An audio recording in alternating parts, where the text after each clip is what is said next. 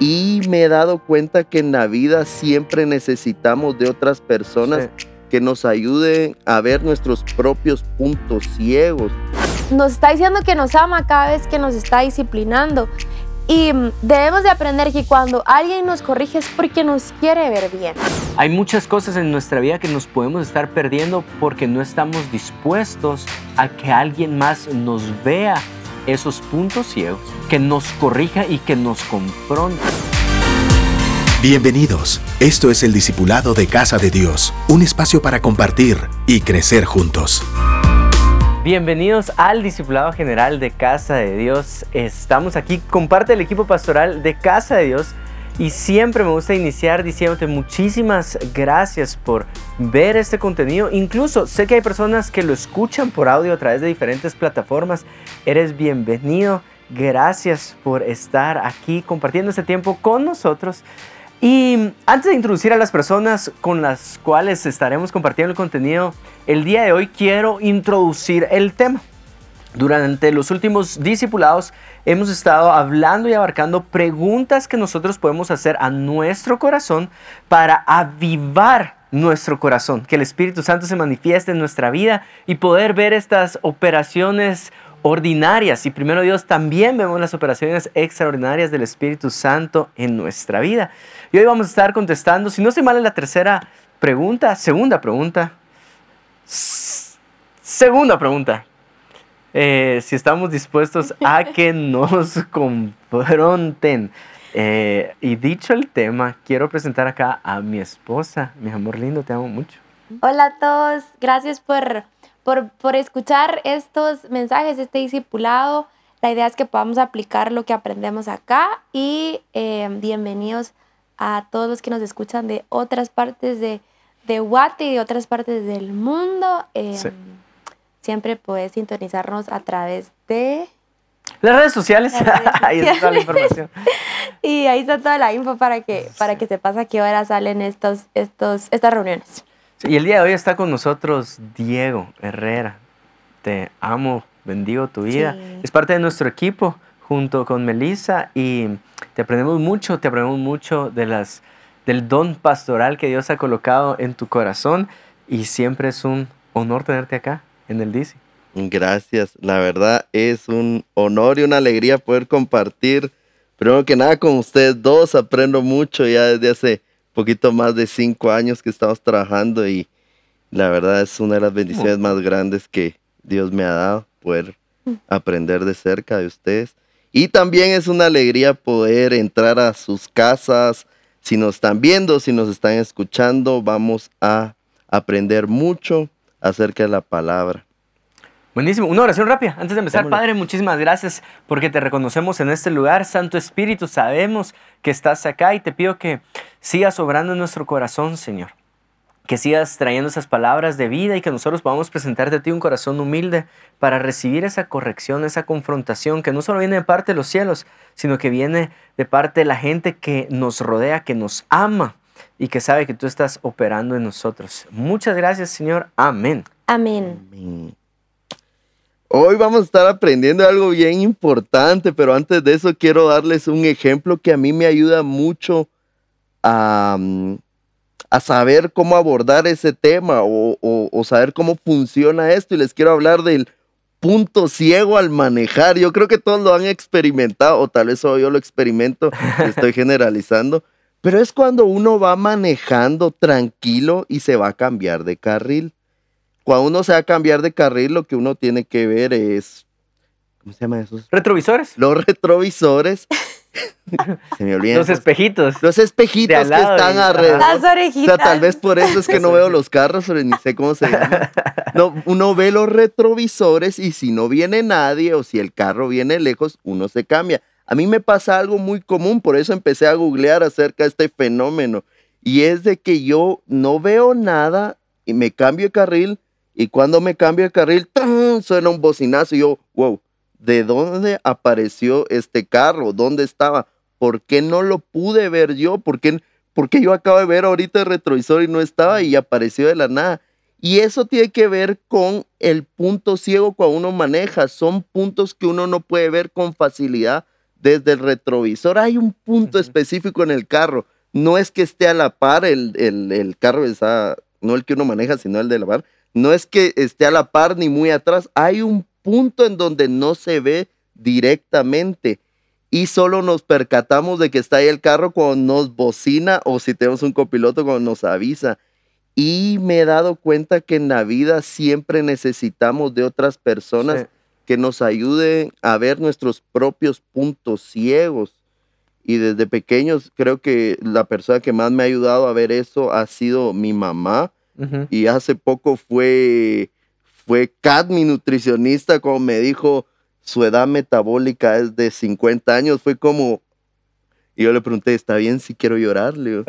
Porque fue un punto que tal vez no le estaba poniendo atención, que en ese momento vi y dije, y de eso vamos a hablar acerca de cómo otros pueden confrontarnos, disciplinarnos e instruirnos. Quiero que vayamos a la palabra y si tienes tu Biblia, pues puedas abrirla en Hebreos 12 del 5 al 11. Te voy a leer una traducción viviente. Tengan paciencia que te voy a leer bastante, pero es importante que lo escuchemos todo. Dice así. ¿Acaso olvidaron las palabras de aliento con que Dios les habló a ustedes como a hijos? Él dijo, Hijo mío, no tomes a la ligera la disciplina del mm. Señor y no te des por vencido cuando te corrige. Pues el Señor disciplina a los que ama y castiga a todo el que recibe como hijo. Al soportar esta disciplina divina, recuerden que Dios los trata como a sus propios hijos. ¿Acaso alguien oyó hablar de un hijo que nunca fue disciplinado de su padre?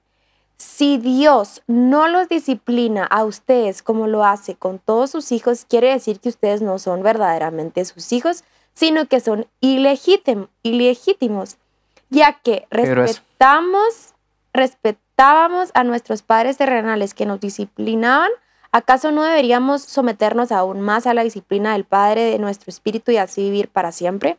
Pues nuestros padres terrenales nos disciplinaron durante algunos años e hicieron lo mejor que pudieron, pero la disciplina de Dios siempre es buena para todos. Para nosotros y para todos también. a fin de que participemos de su santidad. Ninguna disciplina resulta agradable a la hora de recibirla. Al contrario, es dolorosa, pero después, pero después produce la apacible cosecha de una vida recta para los que han sido entrenados por ellos. Hay mucho acá. De, estos seis versículos hay muchísimo que podemos ver. Primero te quiero decir que la disciplina y la corrección es una muestra de amor normalmente la persona que te cría, la persona que te educa, eh, te va a disciplinar. En este caso, mis papás se encargaron bastante de disciplinarme, sobre todo mi mamá, mi papá era solo como con una mirada y yo ya lloraba y yo sabía que algo había hecho mal, pero en el caso de mi mamá me disciplinaba bastante con, con, con paleta y hasta una vez con chicote, que ya lo he contado en otras ocasiones. Pero Em, es importante que te diga que la corrección, la disciplina es una de las muchas formas que Dios usa para, para manifestar su amor a través eh, de eso, ¿verdad? Nos está diciendo que nos ama cada vez que nos está disciplinando. Y mm, debemos de aprender que cuando alguien nos corrige es porque nos quiere ver bien. Em, y que va a ser súper incómodo. Mi mamá me cuenta esta anécdota. Ella estaba, salió a trabajar y nosotros nos quedamos en la casa con mi hermano. Una persona llegaba a cuidarnos y dice mi mamá que a mí me gustaba mucho rayar las paredes. Y entonces, este, que, que cuando ella llegó, que normalmente era como, ah, como que quería pasar un tiempo con nosotros, pero si tocaba corregir, pues tocaba corregir, ¿verdad? Y ella justo vio en la pared manchada y sabía que había sido yo y, se me queda viendo y me dijo, bueno, me llama y me dice, Melissa, ¿quién fue? Y yo le contesté, yo no fui, fue Tete. Dice que ya se empezó a reír, pero ¿por qué? Porque desde chiquitos no nos gusta que nos corrijan, nos vamos a querer salir con la nuestra para que no nos corrijan, porque a quién le va a gustar que, que le, que le peguen o que, que leían palabras duras, porque al final están llenas de amor. Lo podemos ver ahorita em, con nuestro hijo, con José Juan. Le digo, ¿tú quieres que te corrija? No. Esa es su respuesta. Tiene dos años y el niño ya sabe que es corregir y sabe que es doloroso y que va a ser incómodo. No digamos cuando crecemos. evadimos mucho que nos corrijan, evadimos mucho esas palabras que están llenas de verdad y que necesitamos, em, necesitamos que, que tenerlas, pedirlas. De ti he aprendido mucho. ¿Hace cuánto fue la última vez que le pediste a Dios corregime? Entonces sí es importante que las busquemos. Sí. Yo voy a abrir acá mi corazón con el tema de disciplina y corrección. Eh, solo antes de abrir mi corazón, sí me resalta mucho en este versículo. Creo que nos podemos ir todo el tiempo en este versículo, pero igual vamos a, vamos a avanzar. Sí me resalta mucho lo siguiente, el fin del camino. El fin del camino de una vida que te disciplinan, que te instruyen, que te corrigen, es una vida recta, es una vida participando en la santidad de Dios, ¿sí? Es una vida que dice que es la legitimidad de nosotros como hijos, ¿sí? Entonces, el camino de la disciplina te lleva a este estilo de vida, pero es un camino doloroso, es un camino desagradable. Ahora, si evitamos este dolor, si evitamos este desagrado, entonces el resultado sería una vida torcida, sería ilegítima, eso, que no somos legítimos como hijos de, de nuestro Padre Celestial y que no participamos de la santidad de Dios. Ahora, me voy a enfocar en esto desagradable. Y aquí es donde voy a abrir mi corazón. tengo mis puntos ciegos y siempre que alguien me corrige me pongo incómodo. Me gusta. Mi mamá todavía cuenta que me ponía a llorar antes que me corrigieran porque me duele. Me duele solo saber que voy a escuchar palabras dolorosas. Va. Pero he aprendido en mi vida a abrazar lo desagradable. ¿Sí? Y lo puedo ver en muchas áreas de mi vida. Pero cuando se trata de mi hijo, hemos tenido una conversación con Melissa de quién es el más consentidor de los dos. Si es Melissa o soy yo. Y Melissa me, me dice que soy yo, ¿verdad? Sos tú, mi amor. yo soy el más consentidor. no me gusta. No, pero no oh. solo es con mi hijo, me he dado cuenta que si tengo que llevarte a un, a un lugar desagradable, a Melissa o a Diego o a alguien en el gimnasio como entrenador, llega un momento donde si te desagrada y no estás dispuesto a abrazar eso desagradable, entonces yo no te voy a, no te voy a meter a eso desagradable. Yo sí me puedo meter a mí, pero me cuesta llevar a alguien más. Anoche que estaba durmiendo a José Juan, o que le íbamos a dormir, que nos turnamos, eh, él empieza a berrear por su mamá. Y yo, claro, no, porque tú tenías un discipulado con, con, con la pastora. Lo estoy agarrando y me agarra del pelo y me lo jala viendo. Yo estoy seguro que se como tres pelitos en mi mano. Yo le digo, no, no me jales el pelo, te voy a corregir. Pero casi siempre se queda en solo te voy a corregir, ¿verdad? Lo volvió a hacer, me volvió a jalar el pelo bien duro. Y entonces he tenido en mi mente eso de, no puedo ser yo el consentidor en la casa. Sí, tengo que empujar a mi hijo a esto desagradable. Sí, tengo que empujarlo a esto desagradable porque a él no le gusta y a mí no me gusta. Y entonces eh, lo corregí en la noche y sí, sí, se, o sea, sí entiende bien, porque lo corregí, lo bajo, lo corrijo y cuando lo vuelvo a subir a mis brazos, me vuelve a agarrar el pelo, pero esta vez no para jalármelo, sino que para sobármelo, aguantátelo. Él sabía que estaba, eh, estaba siendo corregido. Pero el dolor acá, y no quiero que malinterpretes cuando la Biblia dice doloroso, no quiere decir que tú vengas a res una paleta y le, y le, a ver, le impartas dolor a tu hijo físico. No necesariamente está hablando eso de la, Biblia, aunque Proverbios sí te motiva a que utilices una vara para corregir, ¿sí? Pero lo que está diciendo acá es que tu corazón se está des, la corrección viene y arranca algo de tu corazón. Lo que está arrancando de tu corazón es orgullo. Por eso es doloroso. Sí, por eso cuando a, a José Juan le decís, te vamos a corregir, no, y dice, y ruge, no, mamá, no, ah. o no, papá, no, ah. Porque es doloroso que te arranquen orgullo de tu corazón. Y creo yo que eso es lo que está diciendo Dios acá. Quiero que seas mío. Hay una legitimidad en esta disciplina. ¿Sí? Entonces, sí quiero dirigirme a ti que estás viendo, escuchando esto. No evites dolor. ¿sí? Hay muchas cosas en nuestra vida que nos podemos estar perdiendo porque no estamos dispuestos a que alguien más nos vea esos puntos ciegos, que nos corrija y que nos confronten. Eh, es doloroso, pero si no pasas este camino de incomodidad, desagrado y dolor, no vas a vivir una vida recta. Y tenés que abrazar esa verdad. Para vivir una vida recta tenés que pasar dolor. Y sabes que es, perdón que te interrumpa, sabes que es bien grueso, que al final si no atravesamos dolor por nuestra propia voluntad, la, vida, te, va, va a corregir. Te, te va, te va a hacer que de igual forma pases otro tipo de dolor y quizás sea más fuerte. Entonces del dolor no nos zafamos, pues. ¿sí? Llega un momento donde si, si te aferras a tu orgullo, el dolor que vas a vivir es una vida de soledad. Eh, porque te vas a dar cuenta que poco a poco empezás a... Se rompen los vínculos cercanos a ti. Ya no tenés vínculos con tus amigos, con tus padres, eh, con la comunidad de la iglesia. Porque nadie, o sea, a nadie le gusta tener un orgulloso en su círculo cercano. Solito te vas eh, Aislar. aislando, ¿verdad?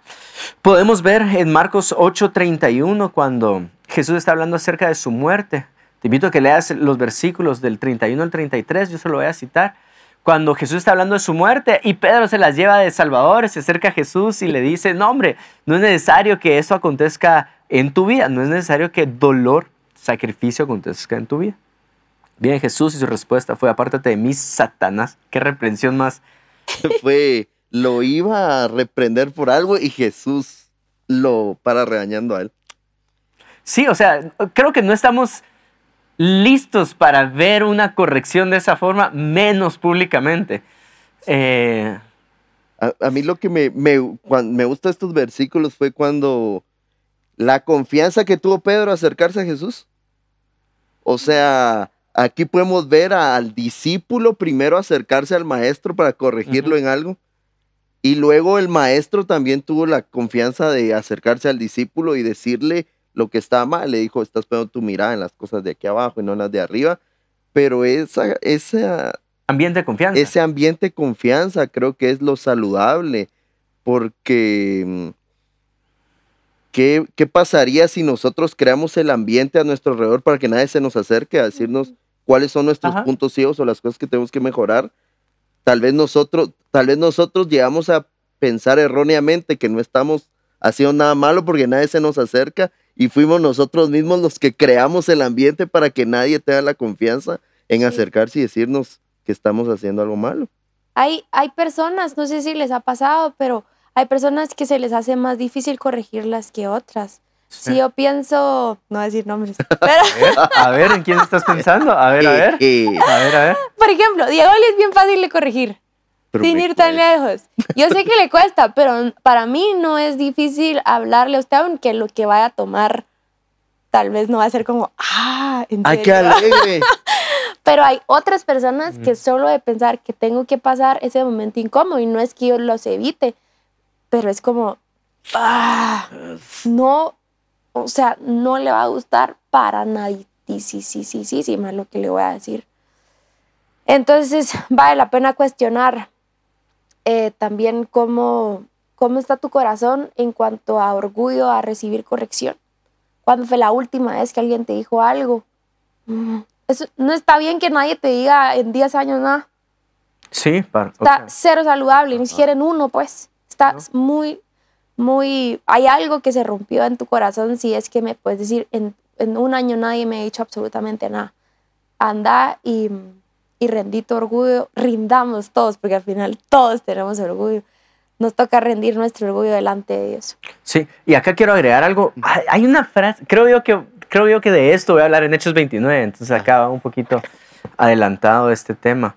Pero hay una frase que, se está, que está resonando bastante en mi corazón por las últimas semanas. Lo he conversado con, con los dos. Y es, "A- hay santidad que solo se alcanza en comunidad. La santidad no se alcanza solamente de forma personal. Y hemos cometido el error de cada vez abordar temas de santidad es como, como, ah, es yo delante de Dios, ¿verdad? Lo que yo le confieso a Dios en mi intimidad, lo que Dios está trabajando en mí en secreto. Pero hay una santidad que solo podemos alcanzar en comunidad. Es decir, la santidad plena en mi vida solo la puedo alcanzar cuando tengo la voz de Diego en mi vida y cuando tengo la, la voz de Melissa en mi vida. Cuando Melissa me dice, mira, eh, necesitas mejorar en esta área, creo yo que esto no lo hiciste bien, cuando venís con los mismos temas en mi vida. Y, y es ahí donde yo tengo que aprender a reaccionar de mejor forma en, en la corrección y creo yo que todo lo tenemos que hacer. Pero a lo que voy es a este término que se aborda de una forma amplia y clara en la iglesia de santidad, lo tenemos que abordar también de esta forma comunitaria. Solo se puede alcanzar santidad en comunidad. Y la palabra santidad al final no significa perfección, significa transparencia delante de Dios y botar barreras delante de las personas que están a tu alrededor. Y al final es muy necesario que cuando recibimos corrección y también cuando nos toque darla, porque al final de eso se trata. Es el camino de la humildad, recibirla con humildad y darla también con humildad. Al final solo de esa forma es que se puede recibir bien una corrección y se puede, y se puede dar también. Quiero leerles un versículo cuando Pablo vio un punto ciego de Pedro y le llamó la atención. No sé si eh, tú que nos estás escuchando en casa habías leído esta historia, pero quiero que la leamos juntos en Gálatas 2.11. Dice, pero cuando Pedro llegó a Antioquía, tuve que enfrentarlo cara a cara. Dice Pablo, porque él estaba muy equivocado en lo que hacía. Cuando llegó por primera vez, Pedro comía con los creyentes gentiles quienes no estaban circuncidados. Pero después, cuando llegaron algunos amigos de Santiago, Pedro no quiso comer más con esos gentiles. Tenía miedo a la crítica de los que insistían en la necesidad de la circuncisión. Como resultado, otros creyentes judíos imitaron la hipocresía de Pedro. Incluso Bernabé dejó llevar, dejó llevar por esa, se dejó llevar por esa hipocresía. Pablo habla acerca de esto y cómo vio que al principio comía con unas personas. Lo dejó escrito. Y, ah. lo deja escrito genio, Pablo. para que miles de años después nos demos cuenta que Pedro cometió ese error. No, seguramente no fue por eso. Pero me, me gusta que otra vez se vuelve a repetir Pedro siendo corregido.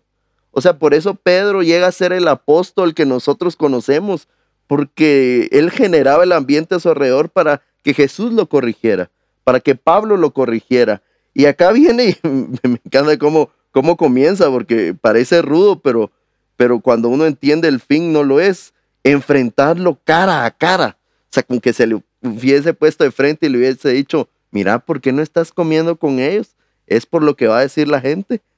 Y, y, le llama la atención, pero al final el resultado de esto se hila lo que estamos hablando desde el principio. El resultado de esto es que Pedro no se dejara guiar por lo que la gente decía.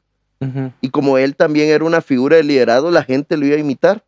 Entonces al final Pablo le hizo un bien a, Pedro. Y la gente cuando nos hace ver esos puntos que nosotros no logramos ver con facilidad, no los hace por mal. O sea, yo sé que estamos molestados, pero Pablo no dejó esto escrito porque le caía mal Pedro, no hizo eso porque le caía mal Pedro, o sea, al final lo hizo por amor a él.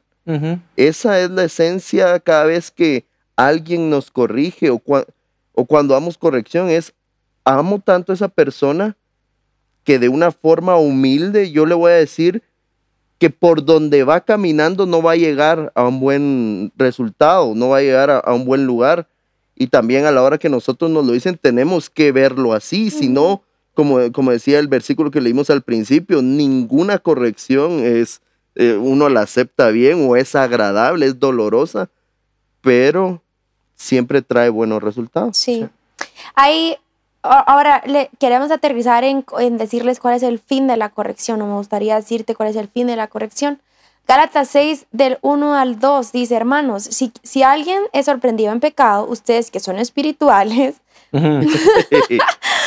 espirituales, deben restaurarlo con una actitud humilde pero cuídense cada uno porque también pueden ser tentados. Ayúdense unos a otros a llevar sus cargas y así cumplir la, cumplir la, cumplir la, ley de Cristo. Miren qué excelente cómo lo pone, porque ustedes que son espirituales, ¿por qué? ¿Por qué pone esto? Porque en el momento que tú vas a corregir, tal vez sí te las puedes llevar de que, ay, eh, te voy a decir que eso, pues lo que hiciste tú también lo puedes llegar a cometer. Entonces, ¿cuál es el fin de la corrección? Es restaurar, es ayudar, es apoyar, es como dice la palabra, es ayudarnos a llevar las cargas juntos. ¿Qué no es o cuál no es el, el fin de la corrección?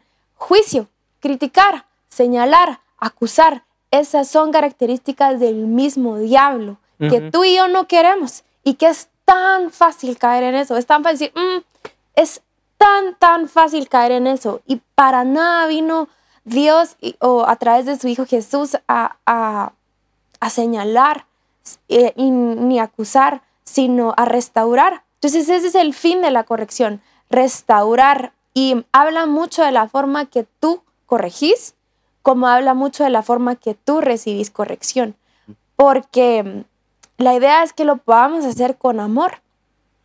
Eh, ahorita que, que, perdón que hablamos antes, José Juan, pero es como... estamos experimentando corrección. Experimentando corrección. Me recuerdo que una, una chava en redes me dijo, eh, mira, me gustaría mucho que, que pusieras cómo, o que hables un poquito más de cómo has corregido a José Juan. Y la corrección, pues la bíblica es la que te habla con vara, pero al final tú tenés que aprender a, bueno, en el tema de los niños, no es que seamos expertos, yo solo tiene dos años mi hijo, pero nosotros fuimos viendo qué era lo mejor para él, o sea, donde él de verdad sentía dolor y no porque era que le sacara sangre, sino que era lo que a él le dolía. Probamos el famoso timeout y nada, o sea, él como que sí. Tiempo fuera. Tiempo fuera y él jugaba en su cuna y yo, pero ni siquiera, obviamente no le dejaba juguetes y él veía la sábana de la esquina para ponerse a distraer. Entonces vimos que eso no. De ahí que lo puedes poner también como tiempo fuera viendo la pared. Él se daba la vuelta, no entendía. La cosa es que cuando le empezamos a, lo empezamos a corregir con paleta, como a él sí le caló entonces em, nos ponemos a su nivel y le digo, mi amor, te dije muchas veces antes que si lo volvías a hacer, te tenía que corregir.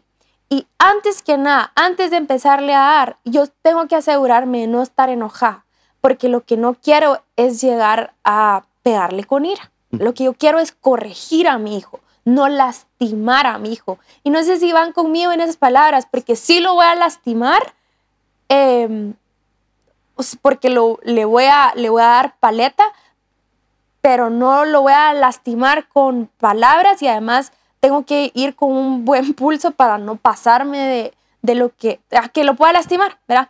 Entonces me pongo a su nivel, le digo, mi amor, te tengo que corregir por esto, te voy a bajar el pantalón, te voy a correr el pañal y te voy a dar tres paletazos. Y él empieza a llorar, mamá no, mamá no, sí lo tengo que hacer. Lo corrijo le doy tres paletazos, él llora y lo abrazo. Lo abrazo y le digo, esto lo hago porque te amo mucho y te quiero ver bien. No quiero que vuelvas a hacer eso. ¿Entendido? Entendido, dice, ¿verdad? Le subo el pantalón y ya. Entonces esa debería de verse, la, pues no es como que alguien te va a bajar el pantalón y te va a corregir, ¿verdad? Pero que, que sepas eh, por qué que la otra persona a la que tú estés corrigiendo sepa por qué lo estás corrigiendo con mucho amor. Hiciste esto muy puntual y no estuvo bien. ¿Qué sentiste? ¿Qué pensás? Porque ahorita José Juan no me puede decir, es que sentía frustración y por eso tiré todo y ya me he dicho que no. Él no puede decir esas palabras, pero uno sí las puede decir. Entonces, em, habla mucho también la forma en que tú estás eh, corrigiendo a las personas, a quienes tú tenés bajo tu liderazgo. No se trata de, no te hablo, te ignoro, hiciste esto, entonces te rechazo, porque nuevamente estamos señalando cuando nosotros podemos caer en eso mismo y que en otra oportunidad nos pueden estar corrigiendo por lo que en ese momento estamos corrigiendo. Entonces hay que ser muy sabios, si estás enojado no es el momento de corregir, deja que se te pase, Em, no es el, mm, tampoco, por favor, no corrijan enfrente todo tu discipulado de todo tu equipo, se corrige aparte. Yo meto a José Juan al baño, mi mamá también lo hacía conmigo, no sé cuál es la forma que te corrigieron a ti, tal vez tú sin que sin darte cuenta estás haciendo lo mismo que hicieron tus papás, pero tal vez no fue lo mejor que hicieron en ti, entonces te corregían enfrente de todos tus hermanos, entonces tú lo vas a corregir enfrente. No, no es así, la corrección se hace a solas, aparte, te lo llevas, no lo evidencias, em, ¿verdad? Entonces hay que, hay que ser, hay que ser, hay que hacerlo con bastante amor. Ponete a pensar, ¿cómo lo harías tú, Jesús? ¿Qué dirías? ¿Qué palabras no dirías? Em, porque esas palabras pueden construir a la persona o pueden llegar a destruir a la persona. Sí. Y obviamente lo estamos abordando de una forma cuando te toque dar corrección, pero no quiero desligar el espíritu de esta enseñanza y que nuestro corazón se, se, se ponga escurridizo en esta enseñanza de, ah, me están enseñando cómo corregir. No, lo que te estamos pidiendo es que mantengas un corazón corregible, que estés dispuesto a que te instruyan, que estés dispuesto a que te confronten. Y obviamente los versículos que leímos es, ah, si es el apóstol Pedro corrigiéndome, con gusto. Si es el apóstol Pablo, si es Jesús mismo, con gusto. Pero eso no, no necesariamente es un corazón humilde. Y me viene este ejemplo a la mente y con esto quiero terminar y es, em, por ejemplo, hay correcciones que mi corazón puede valorar más si viene de alguien más. Que Melissa me está diciendo, mi amor, come más, más saludable, ¿verdad? Como el tema de la, de, la, de la edad metabólica, come más saludable. Tal vez tu mamá te lo estaba diciendo por mucho tiempo, pero viene la nutricionista y te lo dice y es como, mamá, fíjate que tengo que comer saludable y tu mamá, pero si te lo estaba diciendo todo este tiempo, ¿qué, qué cambió? Y obviamente la posición nutricionista tiene cierta autoridad en el tema, y, pero a lo que quiero llegar es, es a esto.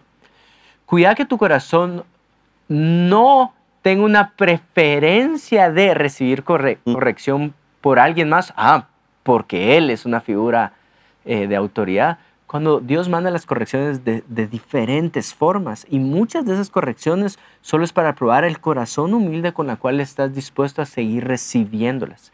Em, eso, no sé si quieres agregar algo más antes de terminar. Para mm, concluir, creo que, que Dios perfecciona su obra en nosotros a través de la corrección que, mm, que recibimos de la gente que nos rodea. Cabal alineado a la idea que estás dando es de la corrección que recibimos de toda la gente que nos rodea, no de la gente que yo escojo. Y al final eso va a decir mucho de nuestra humildad y la humildad siempre va a ser un buen fruto que podemos tener como personas, como cristianos y, y creo que, mm, que si algo nos tenemos que quedar en el corazón hoy después de leer estos versículos, después de escuchar estos ejemplos, es que tengamos un corazón humilde. Mantengamos un corazón humilde para ser corregidos, pero también para todas las áreas de nuestra vida. Sí. Así es. Eh, la idea es que si nadie te ha corregido, tampoco, por favor, no vas a creer que estamos tachando, acusando, señalando, sino eh, ayudarte a que estas palabras y a que este mensaje te pueda calar, que el Espíritu Santo te hable y que solito tú con Dios vayas y le digas, perdóname porque no, no, te lo, no te las he pedido, porque quizás no he hecho ese ambiente para que me las digan, y que a partir mm. de hoy tú decidas al salir de tu cuarto, al salir de orar, voy a ir a hablar con mi líder. Mira, llevo tanto tiempo de, tal vez no contarte cosas que, que te tendría que contar para que veas si, está, si que, mires si estoy haciendo algo que no está bien. Eh, no me dejes de decir cosas cuando, cuando cuando veas que algo no está bien o cuando las necesito. Eh, y eso va a hablar mucho de, tu corazón. Así que mm, oramos, ¿les parece? Sí, solo recordate, esta es una de las preguntas de las cinco que estamos abordando para provocar un avivamiento. La quinta pregunta la vamos a abordar todos juntos en Hechos 29, el 4 de diciembre. Te motivo a que ingreses a hechos29.org. Ahí puedes adquirir tu entrada para Hechos 29 antes de la quincena de noviembre, eh, el precio está en 50 quetzales, luego cambia a 100 quetzales. Entonces vale la pena poder desde ya marcar una X en tu calendario todo el sábado, solo un día. Y el tema que vamos a estar abordando es dominio propio. Eh, el tema general es sexo, drogas y reggaetón, dominio propio ante esas tres grandes ¿qué? bombardeos que tenemos en nuestro corazón y que podamos ver juntos como iglesia en Latinoamérica un avivamiento en nuestros corazones. Padre, muchísimas gracias por este tiempo, por este espacio. Bendecimos la vida de Diego, bendecimos la vida de mi esposa, bendecimos la vida de cada uno de los que nos está escuchando y te pido que tu Santo Espíritu nos traiga esas palabras que necesitamos en nuestro corazón para mantenerlo en un terreno de humildad, Señor. Y que tu palabra sea esa semilla en esa tierra humilde que dé mucho fruto. En el nombre poderoso de Jesús. Amén. Amén. Dios te bendiga.